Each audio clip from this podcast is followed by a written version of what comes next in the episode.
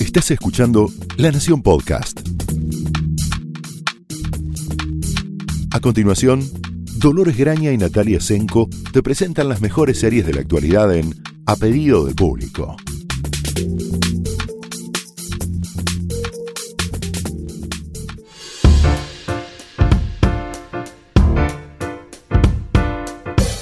Hola, bienvenidos a un nuevo episodio de A Pedido del Público. Yo soy Dolores Graña Mm, Yo soy Natalia Tresenco, bienvenidos. y hoy vamos a dedicar todo el episodio a la noticia de la semana del año. Sí, básicamente estamos diciendo que ya estamos haciendo el balance, como hicimos con las series eh, que más nos gustaron de 2019, ya estamos haciendo el balance que teníamos un- una línea apartada para eh, Game of Thrones. Aunque no sea la mejor serie del año, va a estar en esa lista. Vamos a pensar un poco ahora eh, al aire o en el micrófono. Con ustedes. Con ustedes, si el capítulo eh, de ayer, cuando estamos grabando esto, eh, el primer domingo, 14, eh, que es el capítulo ahora, nos, ahora sabemos que se llama Winterfell. Sí, no tiene mucho sentido no haberlo contado. Digo, si No, era una ubicación todos. geográfica, era creo que la única cosa que teníamos Sí. en claro que iba a ocurrir en el Pero bueno, es que- eh, a diferencia de otras temporadas y de otras series, obviamente, este año, por ejemplo, no se están revelando ni siquiera los nombres de los capítulos. Sabemos cuánto van a durar, los siete, los seis capítulos, perdón, ahora quedan cinco, vamos tachando de la lista. Sabemos cuánto van a durar, sabemos que el 1 y 2 son, digamos, de duración más estándar, casi una hora, 58, 56 minutos, y que del 3 al 6 tienen una hora 20, alrededor de una hora 20, una hora 18, una hora 20. Esto es todo lo que sabemos. Ahora ya sabemos un poco más porque vimos el primer episodio. Avisamos el que no lo vio. Yo diría que espere un rato a escuchar esto que vamos a eh, conversar eh, de ahora en adelante porque vamos a spoilear cosas. Claro. Porque la verdad que no tiene sentido hablar de Game of Thrones y de la nueva temporada si no contamos algo de lo que sucedió en el capítulo. o algo de lo que este capítulo abona nuestras teorías hacia el futuro y qué es lo que va a terminar contando Sí, Game ah, of Thrones. La pregunta es, ¿nos contestó algo este capítulo de las grandes preguntas que tenemos para el final de Game of Thrones? Yo no sé si contestó muchas No, no cosas. con- yo creo que no contestó básicamente ninguna porque sabíamos que en el- la gran revelación del final de la temporada 7, hacer eh, quién era verdaderamente eh, Jon Snow, sabíamos que había dos personajes como Bran y como Sam Tarly que sabían su- el secreto de su verdadera identidad y estaban de acuerdo que él necesitaba saberlo lo antes Sí, posible. no sabíamos cuándo se lo iban a contar. Bueno, fue hacia el final de este capítulo. Eh, o- o- otra de las preguntas, no sé si están. Bueno, sí es importante para la trama en general, es eh, si Jon Snow. la- el vínculo de Jon Snow con los dragones. También algo nos contestó esta, este episodio diciendo. O no, yo diría, O no, no. necesariamente, pa- pa- vamos a recapitular para quienes no hayan leído los libros, esto está bastante más sugerido en los libros que en la serie, como muchas cosas, la serie no tiene tiempo de contar con el nivel de detalle y de, de profundidad las historias de cada uno de los personajes. Una de las eh, enormes teorías sobre los Targaryen es que solo un Targaryen puede montar uno de los dragones como una suerte de llave, que su sangre ya abre como la llave la posibilidad de que el dragón le permita Sí. subirse. Pero después los expertos, mega expertos en todo el universo George Martin, George, George R. R. Martin, eh, dicen que no, que en realidad en los libros se especifica que en un momento cuando los Targaryen tenían más dragones que jinetes de dragones, pusieron a concurso a ver quién tenía las capacidades para eh, montar dragones y aparecía gente que no eran Targaryen o que no eran, digamos, eh, legítimos Targaryen. Claro. Podrían haber sido bastardos, pero no se sabía. Entonces, lo que pasa es que, bueno, el tema es qué pasa con, yo decía el vínculo, porque más allá de si es Targaryen o no, que obviamente Jon Snow lo es, ahora lo sabemos, eh, es eh, cómo, digamos, si Daenerys tiene este vínculo con sus dos dragones, porque ella los trata como sus niños, sus hijos, eh, el hecho de que ahora, ahora él haya montado y no lo haya matado en el intento. Sí, de hecho, el dragón al que él se sube es el que ella nombró por su hermano muerto, eh, el padre de, de Jon Snow. O Claro. sea, la pregunta es entonces, es, bueno, ahora eh, ella tiene un dragón y él tiene otro. ¿Qué va a pasar? Ahora se están llevando bien. Ahora, ¿qué va a pasar si dejan de llevarse bien? Y como su- sugiere Sam cuando le cuenta la verdad a Jon Snow sobre su origen y sobre sus padres, si él eh, si Daenerys va a estar dispuesta a sacrificar su trono por el bien común, como hizo Jon Snow con el trono del norte, o no. Y la, pre- la respuesta a eso, ante las evidencias que estamos viendo de Daenerys desde la, la temporada 2, es no, no va a sacrificar No. nada por el poder. Yo creo que acá tenemos que hacer la gran recapitulación de eh, Game of Thrones o Canción de, de Hielo y Fuego cuenta, es la historia de muchas cosas, pero la serie en particular hace sobre todo foco en esto, en la naturaleza del poder. Ajá. Y la única, me parece, normativa que da acerca de qué es ejercer bien el poder es estar dispuesto a entregarlo por Sí. el bien común. Exacto. Y, e insiste mucho también con esta idea de que eh, una buena persona no, no necesariamente es un buen un buen, Un buen gobernante un y viceversa. Y un, y, un, y un buen gobernante no necesariamente es una buena No, persona. Como Cersei prueba. Claro, capítulo bueno, en ese caso no es ni un buen gobernante ni una buena persona, No. claro, es, es dos de dos. Eh, me parece que lo que eh, cada vez está más sugerido es que tanto John, por ser ostensiblemente un bastardo, como Dani, por ser mujer, tuvieron que enfrentar, eh, digamos, eh, obstáculos eh, enormes para llegar a una posición de poder, a- al, tro- al trono, aunque sea... eh, Sí, ostensible, digamos, muy, estar muy cerca del trono. En- pero la, la historia de los dos es, es precisamente es, en- es complementaria, como sugieren estas todas estas Sí. ideas de que el gobernante perfecto sería una combinación de los dos, que me parece que es lo que la serie sugiere mucho más que la novela, precisamente porque está, las novelas están mucho más atrasadas en, en la trama, es el gobernante perfecto es una mezcla de los dos. sí. Digamos, los dos tuvieron que pegarse muchos golpes para aprender qué significa gobernar. Los dos, al menos en palabras, dicen que gobernar es dejar al reino mejor de lo que... Sí, proteger a quienes viven en él. Eh, lo que pasa es que, eh, digamos, es más creíble o aparentemente más transparente eh, ese postulado de parte de Jon Snow que de parte de Daenerys Targaryen, porque, bueno, también está esa otra, su- digamos, ese otro sugerido, que en realidad no es un sugerido, sino es que está claro de la trama de que los Targaryen se chiflan en algún momento. Que Dicho tiene- técnicamente lo digo, sí, ¿eh? sí, sí, tienen un gen de la locura que se activa al mismo tiempo que su capacidad de atravesar el fuego, dominar dragones, que es como una suerte de carga genética que puede estar latente o, Sí. o despertarse medio como una suerte de lotería. Sí, Lo que pasa es que la serie en general cuenta eso. ¿Cuánto, cuánto hay en el destino Sí. de, eh, de verdadero destino manifiesto? En el caso de John, siempre estuvo, más allá de que él no lo supiera, siempre estuvo marcado para el trono porque... Sí, eh, sí, sí. por sí. herencia.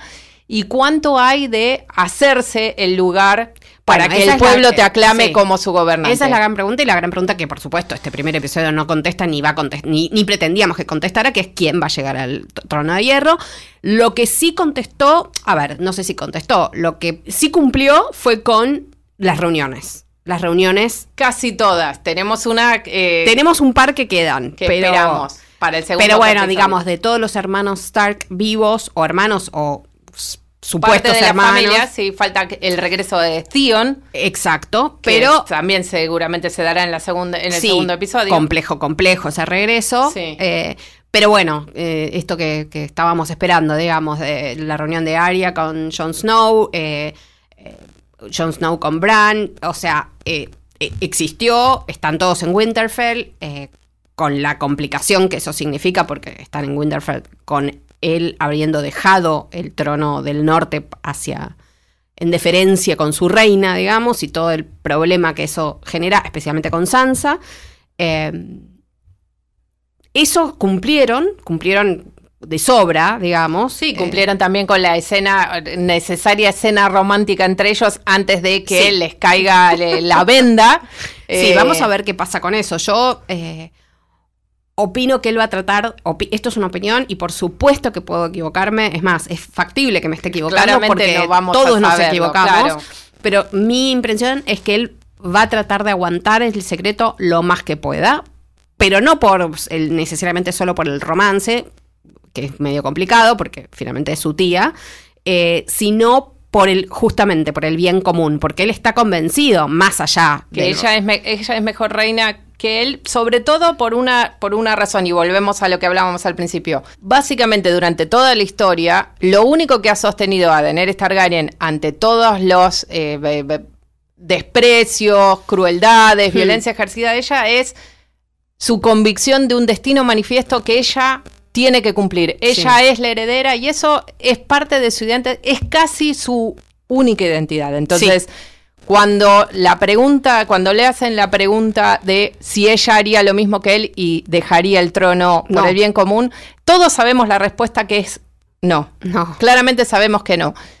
Lo que la serie creo que va a significar de aquí adelante es, a nosotros en, prim- en primer em, término diríamos que él es un mejor gobernante porque él está dispuesto a alargar el poder y ella Sí. no. Por otro lado, parte de aprender a ser un gobernante es precisamente aferrarse Sí. a ese poder cuando es necesario para el bien común, cosa que él no sabe hacer No, todavía y, y ella sí. y suponemos lo ha sabido hacer. Esto es todo suposición, pero suponemos que serán los grandes sacrificios que, que van a implicar luego de la mega batalla que suponemos va a venir eh, no, no al final final, sino en el medio de esta corta temporada. Va- veremos, veremos. Lo Eh, que yo sí creo es que la serie es muy astuta en enfrentarnos todo el tiempo, después de tantas temporadas y habiendo visto como todas las esperanzas, los sueños y los deseos románticos de todos los personajes na- han sido aplastados como insectos. Y sabemos que esta, esta serie no va a tener un final feliz, como sin embargo nos sigue eh, tendiendo la trampa y, y haciéndonos caer en Queremos nuestros, nuestros propios deseos de que haya un minuto de felicidad o un minuto de tranquilidad para los personajes en algún respiro. Sí, que, que en este capítulo, bueno, existió, pero bueno, este... Todo es, todo es un prolegómeno para Sí, el desastre. Exacto, es básicamente Mm. la calma antes de la tormenta, que tampoco es calma porque esto es Game of Thrones, pero básicamente este capítulo fue eso, el que se queja, que dice, bueno, pero no pasó nada. Bueno, Bueno, pasaron muchas asesinato de niños, desmembramiento, o sea, claro, el, Anotá, chequeá. el Sí. mensaje, eh, quienes leyeron las novelas saben que el asesinato de niños y la violencia contra las mujeres es muchísimo mayor en las novelas eh, que en las series, sin embargo en las series eh, alcanza, digamos, Alcanza, el nivel de violencia alcanza. Hay quien diría que sobra. Eh, también eh, tuvieron, digamos, este capítulo tuvo, además de todo lo que tuvo, varios guiños a la novela, varias situaciones de humor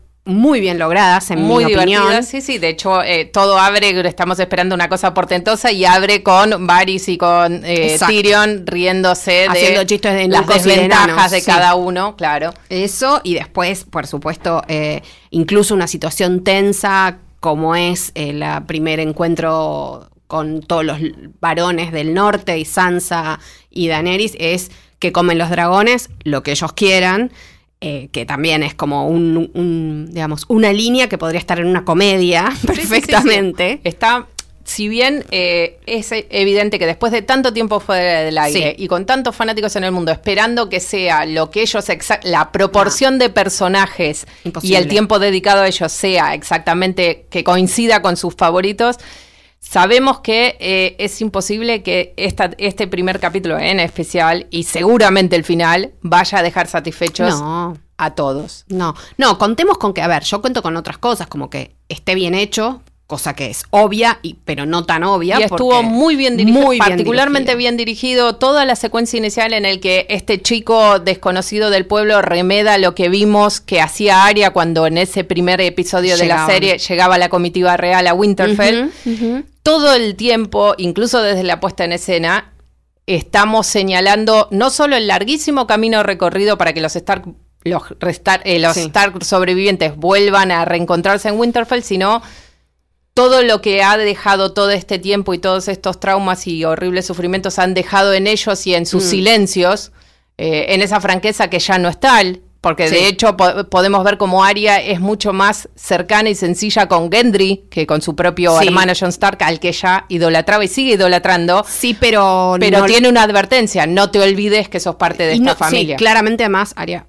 más allá de todo, no confía en nadie. No confía en Eh, nadie y hace bien. Y hace Ot- muy bien. Otro tema que es sorprendente es eh, cómo Arya y Sansa, reiteradas víctimas de la maldad de, de Cersei Lannister, no confían en nada que diga, y su hermano, que Increíble. debió escapar Sí. para salvar su vida al otro lado del mundo, confía en lo que ella le dice, no solo que va, va a ayudar, sino que tiene algo por lo que vivir. Yo en su lugar no le creería nada y no queda muy en claro por qué Tyrion, que ha sido vendido como el más perspicaz, bueno, eso es algo que Eso es algo que también en este capítulo desarma cuando insistentemente se habla de, de la inteligencia y quien aparece como el icono o el emblema de la inteligencia es Sansa, no es él. No, no, por cierto, él es como que el alumno o la alumna ha superado al maestro, tanto a Tyrion como a Littlefinger, a lo que ella le debe su educación, eh, si querés, al estilo príncipe de Maquiavelo. Exactamente. Eh, acerca de las realidades del manejo del poder.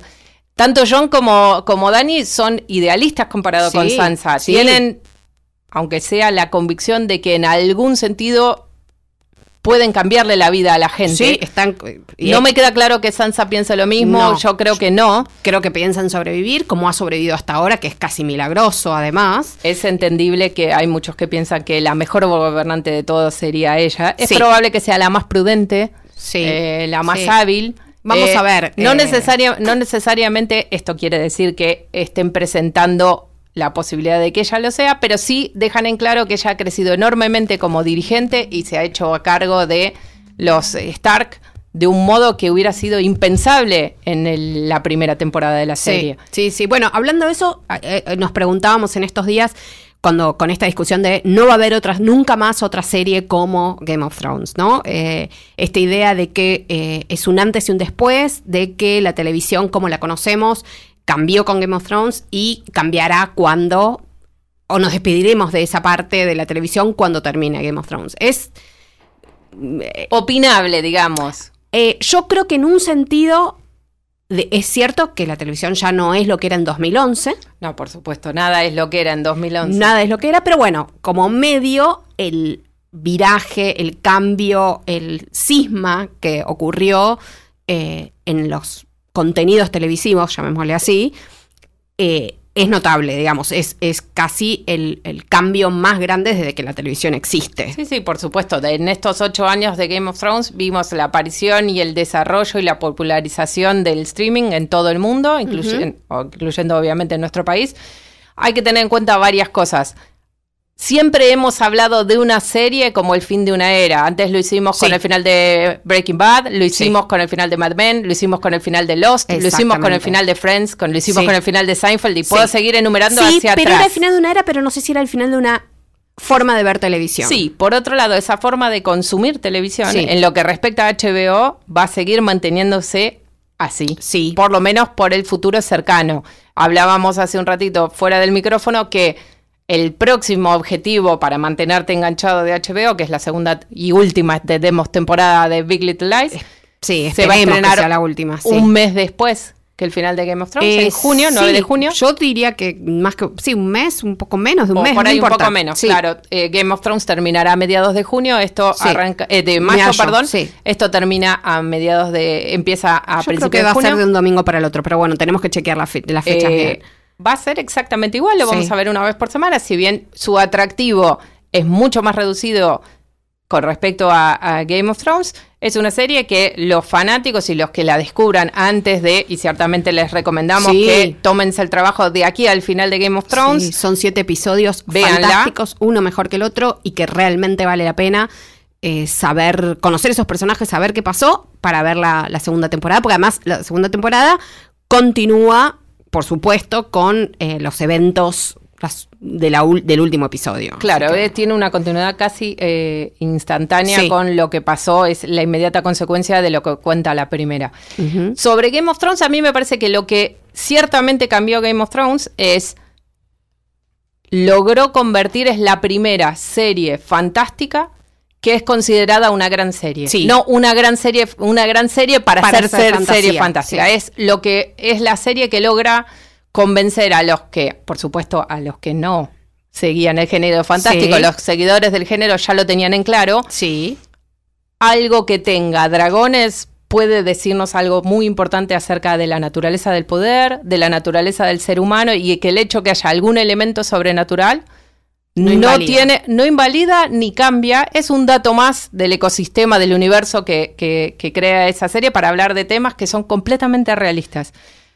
eh, dentro de Game of Thrones podemos encontrar una, obviamente, una larguísima disquisición sobre la política, la naturaleza del poder, Sí. la naturaleza de los impulsos humanos, La identidad. la identidad, la crianza versus eh, La eh, naturaleza. la naturaleza, la Muchísimo. naturaleza de la guerra, Sí. de la estrategia, eh, en fin. Sí, la naturaleza de los vínculos familiares, bueno, eh, muchísimas cosas. También es cierto que, eh, digamos, el... A ver, los elementos de fantasía, y por supuesto que los tiene, y es, pertenece al género, están tan bien integrados en toda esta trama que estamos mencionando, más entre comillas realista, que hasta para los, yo diría no, no fanáticos de la fantasía, Los sino reacios. los reacios, los que, los que le huyen eh, como la peste misma, no pudieron eh, resistirse, ¿no? Ah, Obviamente, yo sé que hay mucha gente, sabemos que mucha gente, no se cansa de decirlo en Twitter, que no han visto ni verán Game of Thrones. Ah, muy bien por ellos. Nosotros desde acá siempre recomendamos que si no interesa, no y vale la pena. Exacto. No, no, yo, eh, eh, mi ironía va por el lado de no hace falta que me lo cuentes. No, o sea, no, no, claro, lo viste, sí. ya está. No, o sea, medalla y beso, no sé qué decirte. Pero más allá de eso, digo, atrapó a mucha gente que incluso se resistía a ser atrapada. Eh, y consiguió algo que es, sí, bastante inédito, digamos, porque, a ver, podemos hablar de maravillas de Sopranos, podemos hablar maravillas de eh, Breaking Bad, Mad Men incluso, pero son series que saliendo del grupo de gente que ve series fanáticamente, no fueron muy exitosas en términos de rating. En términos, especialmente Mad Men y Breaking Bad también, no eran vistos por 30 millones de personas como sucedió con el último capítulo de la séptima temporada de Game of Thrones en Estados Unidos. Estoy ah, mencionando los nombres de, los números de Estados Unidos porque son los que conocemos con más exactitud, Ujú, digamos. Que era la cantidad de gente que veía Lost en televisión abierta Exacto. hacia su Pero final. acá estamos hablando de un canal de cable premium o una o un streaming premium, digamos. Eh, digo, Cerrando el tema, lo, lo que vos decías que eh, es una serie de fantástica que conquistó a la gente que no le interesa o desprecia el género fantástico. Yo suelo explicar el elemento fantástico de Game of Thrones así. Los dragones son como eh, la invención de la ballesta o la rueda o el carro de asalto o cualquier em, armamento o tecnología que reescribe las reglas de- de- del esquema de Sí, poder. sí. El que los dragones son, a- aparte de todo lo Sí, el fascinante de primero- los volar, el- es un arma de destrucción o masiva. sea, la caballería de los Estados Unidos con el rifle y los indios, básicamente. Eh, quien tiene los dragones, eh, normalmente hasta ahora tenía el trono. Hasta que, bueno, tenemos la avanzada de un ejército que también reescribe qué es lo importante y cuál es la guerra que hay que pelear. Hay doble guerra acá. Claro, claro, exactamente. Bueno, me, me gusta porque es que decís, eh, normalmente quien tiene los dragones... Normalmente, sí, bueno, tipo- yo funciono, eh, esa es mi normalidad. sepan Me encanta porque en en la misma oración usas normalmente y dragones. Perfecto. Bueno, ustedes sabrán. Sí. Por otro lado, recomiendo enfáticamente a los que les interese Game of Thrones que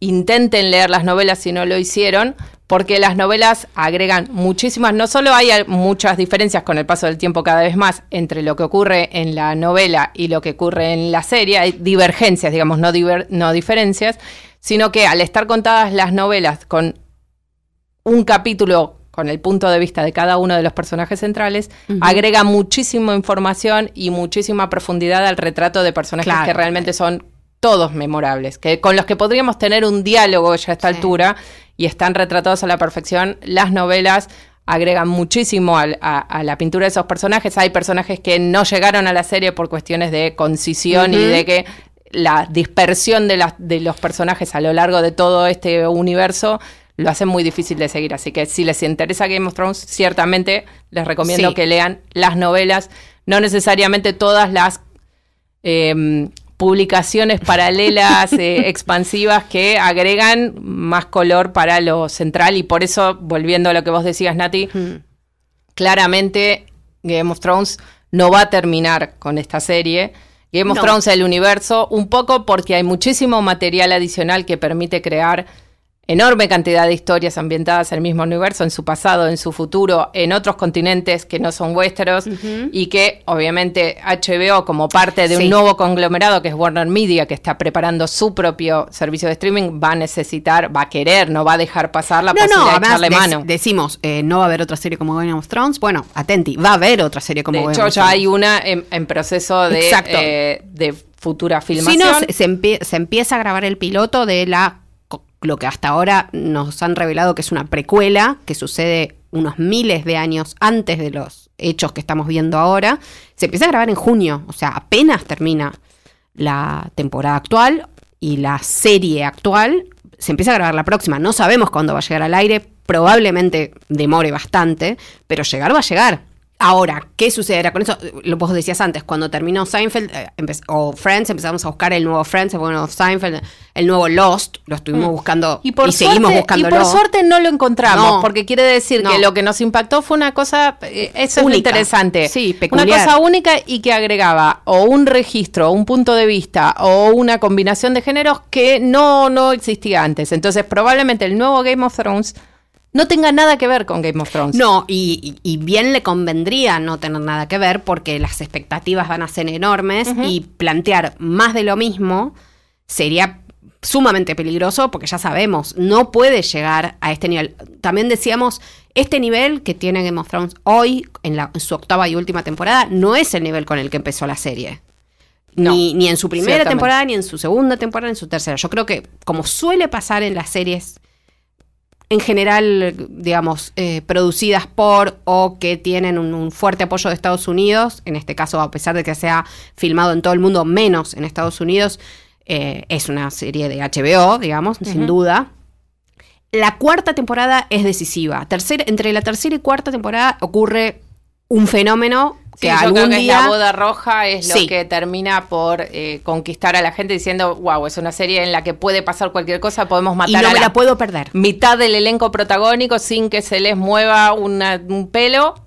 O, epa, que puede llegar a pasar. Y eso, y es, no me quiero quedar afuera de esto, que eso es lo que pasa, no me, me quiero quedar afuera de el, em, el, fenómeno global se retroalimenta con el miedo a perderse algo de lo que todo el mundo está hablando. y esto que sucede, que es que obviamente ya sabemos, eh, con Netflix, con Amazon Prime, con el resto de los streamings, Flow, todo lo que utilizamos hoy en día para mirar series, eh, está buenísimo, podemos hacer maratón, podemos decidir nosotros qué vemos, cuando lo vemos, si vemos un capítulo adelante, porque somos unos chiflados que no aguantamos la intriga, no sé, no importa, haces lo que querés y es la libertad que te permite hoy el streaming, de hoy y para adelante, todo lo que queramos hacer, de hecho están probando esto de elige tu propia aventura como la siguiente opción, no acuerdo yo con eso, pero no importa.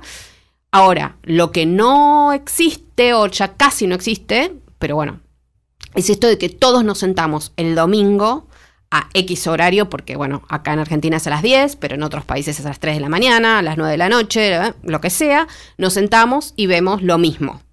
Y estamos experimentando al mismo tiempo alrededor del mundo el mismo episodio. Eso. cosa, el, diálogo más comunal, la experiencia comunal de ver televisión está desapareciendo porque los, los, espectadores están valorando más la posibilidad de libertad que la posibilidad de reunión. Exacto, y porque también, gracias a las redes sociales, vamos a decirlo, no hace falta ahora estar viéndolo todos al mismo tiempo. Porque podés juntar con la gente que le interesa lo mismo y seguirlo al mismo momento en lo que. Que es lo que hace mucha gente. O comentar en tu red social elegida y favorita en el momento que, che, subieron los ocho episodios de, mm, no sé, Breaking Bad en Netflix. Bueno, yo me siento a verlos ahora. ¿Quién más lo está? No sé, eh, existe la posibilidad de armar microcomunidades. Sí, por afinidad y no estos grandes diálogos globales que por ahí son medio impresionantes de observar, pero se dan con pocas cosas y en, eh, pocos casos. Eh, en el caso de Game of Thrones, como vos decías, no se dio desde el principio. No. Eh, es una serie que es un poco intimidante en el sentido de, por eso, la gente que dice, ay, che, me la perdí, pero ahora me da ganas de engancharme, ¿cómo hago? No, es... Hay que empezar desde el principio, es imposible entrar por la ventana. Imposible. Eh, Eh, también creció, a ver, decíamos... En, en- Una posibilidad es esperar que todo termine y mirarlo con muchísima tranquilidad desde el principio, como quien sabiendo que te Es vas a comer los spoilers. Sí, es un pero es una serie muy entretenida. Ah, eso sobre todo, eso creo que no, no lo habíamos dicho hasta ahora, digamos. No solo permitió este lugar de la fantasía que no existía eh, y de estos temas mucho más serios eh, consumidos como pochocleros, digamos, que eso es muy interesante, sino que también permitió esta idea de que es muy entretenido. O sea, que esta, esta idea de las luchas de poder, eh, la, la crisis de identidad, las... digamos, eh, amores cruzados, todas cosas muy dramáticas, muy melodramáticas, resultaron sumamente entretenidas, casi yo diría como más cerca del folletín. Sí, por supuesto. Obviamente, no podemos, no podríamos afirmar que todas las temporadas de Game of Thrones tienen un nivel altísimo porque en el- No. a lo largo de estas temporadas han tenido muchísimos altibajos, malas decisiones, malas decisiones que se han rectificado con el paso del Sí, tiempo. Bueno, de hecho, la Otra- temporada anterior, admitido por sus propios productores, fue una temporada que estuvo apurada, básicamente para llegar a esta. Y que había cosas de la lógica interna del relato que no cuadraban ni siquiera para los que la mirábamos con mucho cariño. Claro, digamos. claro, claro. Entonces probablemente ustedes encontrarán o los seguidores del libro tendrán su, su drama eh, Sí, elegido bueno. de por qué no Yo- incluyeron esto, por qué sacaron esto otro. comprensible. Igual quiero aclarar. Es no sé una si- discusión sé medio si lo para el creo que no lo Creo que no lo dijiste antes, pero hay cinco libros. Ojo, porque no solo los libros no llegan hasta donde llegó la serie que em, siguió, sino que, digo, siguió la trama, sino que no termina la serie literaria y no están el libro 6 Seis y y 7. siete. O sea, digo, para, porque vos estás siendo muy eh, entusiasta con Sí, recomendar una. Se van a quedar mucho antes y de hecho los que siguen con fervor de- están con la cuenta regresiva desde hace 20 años o lo que se sienten 20 años esperando los volúmenes 6 y 7 que nunca llegan. Es tanta la divergencia y tanto lo que, es- lo que la serie ha mostrado que la- las novelas no han, no han dicho aún que nos preocupa cómo va a empatar los destinos de los personajes con lo que ya en un punto es canon porque vamos a haberlo visto en la televisión, pero sí. él puede decidir ignorar. George Martin dice que la- ni la, la serie no va a terminar, comillas, muy distinto que la novela, pero a lo largo de, faltan 2000, al menos 2.000 páginas de Sí, novela de acá hasta el final y puede, el no muy distinto es una O sea, opinable. los detalles son tantos eh, que, bueno, él dice, digamos, dice él, dicen los creadores de la serie, David Benioff, y TV Wise. eh, gracias, que eh, él les contó el final del libro, digamos, de la historia. eh, los, los, eh, los, eh, momentos centrales del final y a quienes va a involucrar están charlados desde el inicio de la desde serie. uno, como también estaba charlado, según lo que cuenta la leyenda, que lo cuentan ellos. Vamos a ver si es cierto, ¿no? Exacto, que él aceptó, que George Martin aceptó que ellos hicieran eh, la adaptación, que obviamente se lo venían ofreciendo hace bastante tiempo, porque bueno, es un, es un material muy rico. Ellos, él aceptó que estos dos no, noveles, noveles eh, guionistas que habían trabajado solamente en teatro, y, eh, no, perdón, y habían hecho alguna novela, pero nada en televisión, aceptó porque ellos eran fanáticos de los libros y supieron decirle, antes de que en los libros estuviera explicitado, quién era la madre de Jon Snow. Y que como ellos, por su propia sapiencia de- del universo de Game of Thrones, se lo mostraron a, a George Martin, George Martin dijo, ok, estas son dos personas en las que puedo confiar mi, mi obra. Digamos, ¿es una leyenda? No, no importa. lo que está claro es que estos dos autores supieron hacer lo que tenían que hacer con este material. De hecho, ahora van a estar a cargo de la nueva trilogía de Star Wars. Sí, miedo. No sé si es miedo por Star Wars, miedo por, Por qué va a ser Game of Thrones sin ellos, en fin. Mm. Eh, George Martin queda como eh, suerte de conductor, maestro Jedi de todas las... Sí. las- Obi-Wan Kenobi. Claro, precuelas, secuelas, continuaciones, spin-offs que ocurran en HBO, o sea que no se va a apartar de eh, No. su plan maestro, digamos, que solo conoce él, porque a este ritmo vamos a ser todos más viejos que George Martin para cuando los termine de escribir. Ya sabes que yo digo que ojalá que Dios le conserve la salud a Sí, este hombre. muchos años. Sí. Eh, nosotros eh, vamos a decirlo acá para que si ocurre eh, podamos vanagloriarnos y si no ocurre, bueno, Ah, sí, será una de las dale. teorías que no funcionan. Exacto. Unos días o unas semanas después del final de Game of Thrones, entendemos que deberían anunciar la fecha de salida de este, el libro número 6. Sí. Pero si no ocurre, eh, creo que Yo tenemos creo para que- años. A ver. Seguimos esperando. Si no, si fuera, digamos, si en términos de, de conveniencia, de, de- de Que estrategia se de llama Los vientos de invierno, ¿no? Winds of Winter. Eh, To- to- ¿Quién to- sabe? Claro, si en términos de marketing, estrategia, promoción y demás, no veo otra opción que decir esto de la fecha de salida, por lo menos del sexto libro, al final Aunque de la fecha sea 2024, No importa, pero ponele una, ponele fecha. Eh, si no cumple, si eso no sucede, que es mi impresión que él ya los debe tener por lo menos uno escrito y que se lo está guardando para el final, eh, eh, digamos, es como casi una, una, digamos, una opinión, pero casi como una esperanza, un que como que no compita con el final de la serie, Claro. que espere que ocurra y, la después el presente y que el final de la serie le empuje eh, decir bueno ahora que me quedé sin serie y hasta que venga la precuela qué sé yo cuánto tiempo va a pasar voy y me compro el libro claramente no necesita de esa promoción o sea, la gente No. lo va a comprar igual el libro porque además ha creado tal expectativa por los libros en sí 20 mismos. años, Nati, 20 años con este tema. Pero bueno, nada, esto lo decimos para que ocurra, básicamente. Estamos, una esperanza. Exacto, estamos convocando, estamos tratando de ponerlo en el mundo. Como hizo Kim Kardashian con su tapa de Vogue, ¿entendés? Ella lo puso en el mundo. ¿Vos decís que eso funciona? Me Bueno, encanta comparar tratar- todo con Kim Kardashian. Vamos a tratar de poner en el mundo otras cosas, entonces. A ver si ocurre. Me van a disculpar, pero Kim Kardashian West eh, pone cosas en el mundo y le ocurren. Entonces. ¿por qué no, no nos va a pasar a nosotras? Porque no somos Kim Kardashian West, Tenés sería una razón. posible respuesta.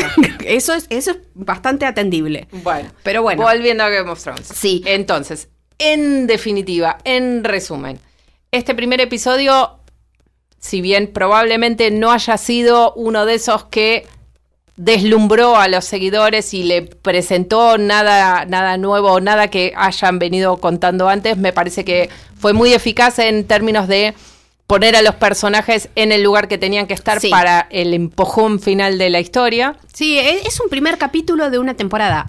resolvió varios temas que había que Sí. eh, liquidar antes de arrancar con la acción. Sí, voy a decir, a ver, te- esto no lo habíamos acordado, pero me voy a, me voy a ir del libreto y voy a decir, sí, no, voy a decir que eligiendo lo que más me gustó del capítulo, lo que menos me gustó, después lo decís vos si querés, si no querés, no.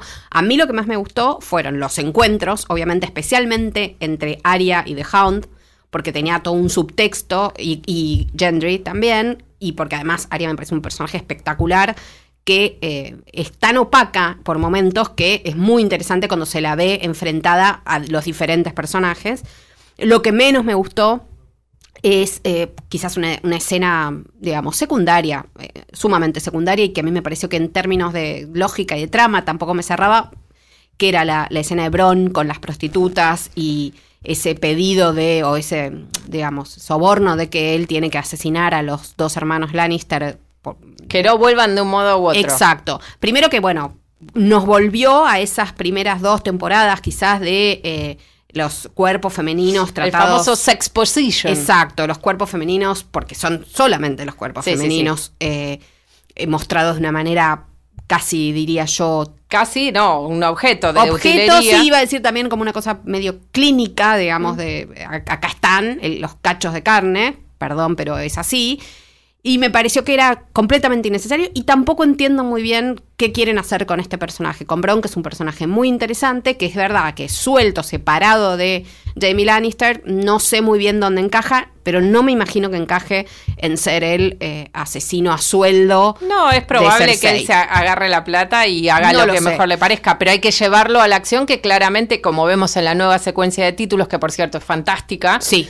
eh, la acción está polarizada entre estos dos extremos, King's Landing y Winterfell. Ya Exacto. no hay tiempo ni espacio para nada más. No. Y vemos cómo el avance de esta suerte de alfombra de caminantes blancos Sí. se acerca al trono de hierro. Bueno, entonces vas a decir tus Yo voy a decir, a ver, em, voy a decir, eh, lo que menos me gustó es esta cosa un poco anti-test de Bechdel de que las dos mujeres fuertes Sí. en la vida de Jon Snow se conocen inmediatamente, se odian y empiezan a eh, insultarse y revolearse insultos como si estuvieran en el secundario. Sí. y Quiero que mi novia y mi, mi hermana, hermana. se lleven bien. Me pareció eh, un poco corto, sobre todo entre dos mujeres que están acostumbradas a lidiar con eh, y intentos de asesinato no creo que hagan eso ni que no, No. esperaran llevarse bien. Me pareció un poco adolescente y me of- ofendió mi sentido de la importancia de estos dos Sí, personajes como que es un, en la es historia. un conflicto demasiado simple también, ¿no? Sí, sobre todo que, ay, me caíste mal. Bueno, eh, no importa. Son son Sí. dos estadistas, Sí, digamos, podrían no tener sé- que superar esto. Yo no sé si es mi caíste mal o estoy preocupada porque eh, era, tenía un rey del norte y ahora tengo una reina que me han impuesto y yo no lo decidí. Pero la forma de mostrar esto, que es Sí. lógico, era es un poco adolescente y un poco abierta para dos personajes tan eh, Sí. tan tiempistas como Dani y, y, y Sansa. Sí, sobre todo en el caso de Daenerys, que era, parecía como quiero que tu hermana, quiero caerle bien a tu hermana. Claro, eh, ¿por qué no me quiere? Me tienen, Exacto. todos me tienen que querer. Eh, no. Sí, sí, especialmente la, la hermana del novio, digamos. Me parece que aparte están haciendo todo. Hubo un intento de pintarla a Daenerys en un- de una forma bastante eh, poco em, amable. Con esto de- también de esta secuencia que me divirtió muchísimo que fuera jugada un poco para el humor cuando le revela a Sam Tarly que no solo eh, el dragón le prendió fuego al padre, sino que también a la hermana y parecía que eh, si eh, mencionaba una mascota también le iba a decir que se lo habían comido. Ah, y te quería decir que me olvidé. Claro. eh, el- tu nana también. Claro, por eso. eh, me parece Sí. que en e- ambos casos estamos reconfigurando un poco para que ella empiece a quedar como menos capacitada para liderar que él. No sé si eso va a ser finalmente así, pero le están pintando unas gotas amargas al tema. Sí, sí. Eso eh, fue lo que no me gustó, me divirtió eso mucho, me gustó, me está gustando cada vez más el personaje de Sansa. eh, sí. por eso me preocupa que eh, la, la hagan también tan caprichosa cuando en realidad es un personaje que básicamente casi muere de- debido a sus caprichos y aprendió perfectamente a que los deseos y lo- la- las pretensiones no tienen lugar en este Juego de Tronos. Sí. Eh, me pareció que estaba muy bien narrado, ya dije que me encantó la puesta en escena Sí. de, la, de este primer episodio y me parece que es un primer capítulo que sin ser una locura tuvo algunos momentos muy interesantes, todo el vuelo con los dragones es muy espectacular y muy al servicio de los fanáticos de la serie. Pero además tenía que suceder en algún momento y está muy bien que haya sucedido en este primer episodio y comparado con la temporada anterior, ya ahora nos olvidamos porque pasaron mucho tiempo. Mucho, casi Pero dos años, Salvo el último episodio que tuvo muchas revelaciones y cuestiones y, y muchos eh, cliffhangers y todo eso, no fue una buena temporada, en, to- en todo No, sentido. Fue una temporada muy despareja. Esperemos que en este caso haya sido cierto y que hayan, la hayan, entre comillas, sacrificado en pos Eso de dicen. lograr esta última temporada todo lo que ellos tenían en la cabeza que querían lograr. Vamos que no podemos ni aventurar qué va a pasar. Eso es lo bueno de Game of Thrones. En el mundo de los spoilers y de saber por adelantado y tener toda la data, sentarse a ver algo y recibirlo como No tengo idea. todo novedad, me voy a abrir a esto y ver qué me, qué me presenta, es uno de los grandes placeres de ver Sí, es un desafío y es algo además que sacude un poco esto que decíamos, el actual modo de consumir eh, contenidos televisivos. Sí, Ahora someterse a, bueno, esto, eh, ¿querés Game of Thrones? Bueno, lo vas a ver una vez por semana, no te voy a contar nada antes, te sentás y ves lo Sí. que te doy. Y ni siquiera vas a saber cómo se llama el capítulo. Punto. Es así. Eh, Hay que respetar también una narración cuyos valores le permiten tener tal poder sobre el espectador que diga que no lo hace con ninguna otra serie, ningún otro proveedor. Eh, ¿Sabes qué? Es así, las reglas son así. Bueno, dame lo que, dame Game of Thrones. Sí, no lo hagas con otras series, hacelo con esta, te lo acepto. Solo Game Perfecto. of Thrones en ese sentido. Bueno, eh, nos vemos en un próximo episodio. Seguramente vamos a volver a Game of Thrones hacia Sí. el final porque se lo merece. Pero bueno, cuéntenos qué les gustó y qué no les gustó de este regreso que esperan para la siguiente temporada. Nos vemos en un próximo episodio. Hasta luego. Hasta luego. Esto fue A Pedido del Público, un podcast exclusivo de La Nación. Escucha todos los programas de La Nación Podcast en www.lanacion.com.ar. Suscríbete para no perderte ningún episodio. Estamos en Spotify, Apple Podcast, Google Podcast y en tu reproductor de podcast favorito. Seguí escuchando La Nación Podcast.